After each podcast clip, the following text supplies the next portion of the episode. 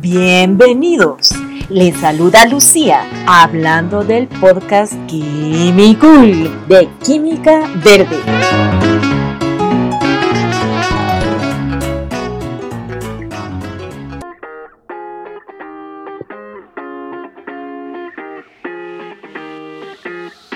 Hola, hola electrones. Hoy estaremos hablando sobre la sustitución aromática electrofílica, con referencia al texto de Oulet y Round del 2014. La bibliografía la pueden encontrar en la descripción del podcast. Los anillos aromáticos no se someten a las reacciones de adición electrofílica que hemos comentado para los alquenos. En su lugar, reaccionan con electrófilos e incluso solo en presencia de un catalizador. Y el producto que se obtiene es un producto de sustitución. En estas reacciones, un electrófilo sustituye al protón. Muchos electrófilos pueden sustituir al hidrógeno en un anillo aromático. Un átomo de halógeno, normalmente cloro o bromo, se añade al anillo mediante una reacción de halogenación. El grupo nitro y el grupo ácido sulfónico se añaden en reacciones de nitración y sulfonación respectivamente. Las reacciones de alquilación y acilación introducen grupos alquilo o acilo y todas estas reacciones se producen por el mismo mecanismo general de reacción. El mecanismo de la sustitución aromática electrofílica en su primer paso, la sustitución aromática electrofílica se asemeja a la adición de electrófilos a alquenos el electrófilo acepta un par de electrones del anillo aromático.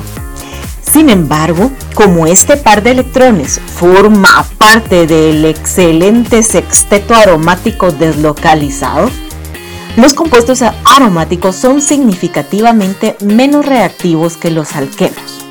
Es más, son tan poco reactivos que se necesita un ácido de Lewis como el tribromuro de hierro en la bromación y el tricloruro de aluminio en la alquilación y acilación de Friedel Crafts como catalizadores para generar un electrófilo lo suficientemente potente como para reaccionar con el anillo aromático.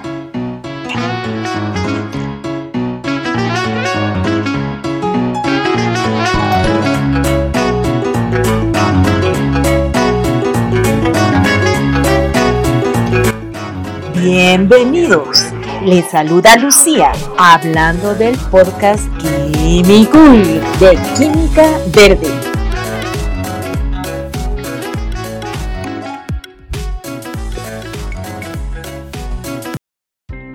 Cuando el electrófilo se añade al anillo aromático, produce un carbocatión intermedio, que muchas veces se le llama el complejo sigma. El primer paso de la sustitución aromática electrofílica suele ser el paso que determina la velocidad. Dado que en el primer paso se forma un nuevo enlace sigma, el intermedio se denomina complejo sigma. Este carbocatión está estabilizado por resonancia, pero no es aromático porque solo tiene cuatro electrones pi. Por lo tanto, el complejo sigma es mucho más reactivo que el anillo aromático original, es decir, es menos estable. La formación complejo sigma en la sustitución aromática electrofílica tiene una energía de activación mucho más alta que la formación de un carbocatión en la adición electrofílica a un alqueno.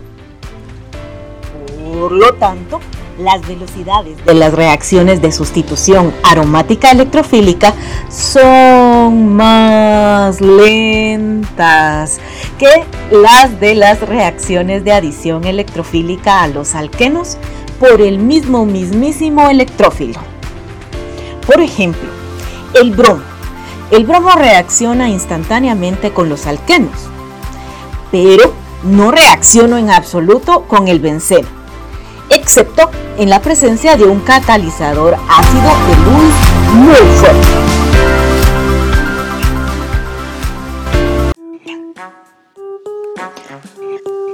Bienvenidos. Les saluda Lucía hablando del podcast Químico de Química Verde. Continuando con el mecanismo de la reacción, en el segundo paso del mecanismo, este es más rápido. El eh, segundo paso más rápido del mecanismo de sustitución electrofílica es el protón que está unido al átomo de carbono del anillo que está hibridado SP3 sale, restaurando el sistema aromático pi. ¿Cómo sale? Bueno, pues un nucleófilo que actúa como base extrae el protón saliente. Más bien el término sería una sustancia que actúa como una base.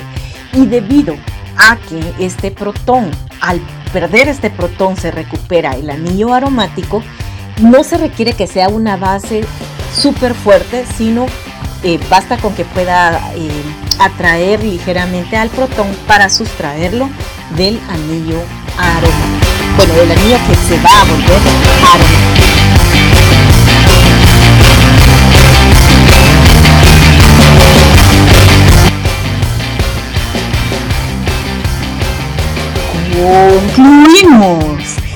Te dejo una pregunta para tu consideración. ¿Cuáles son las reacciones que mencionamos en este podcast? Déjanos saber en nuestro Padlet colaborativo.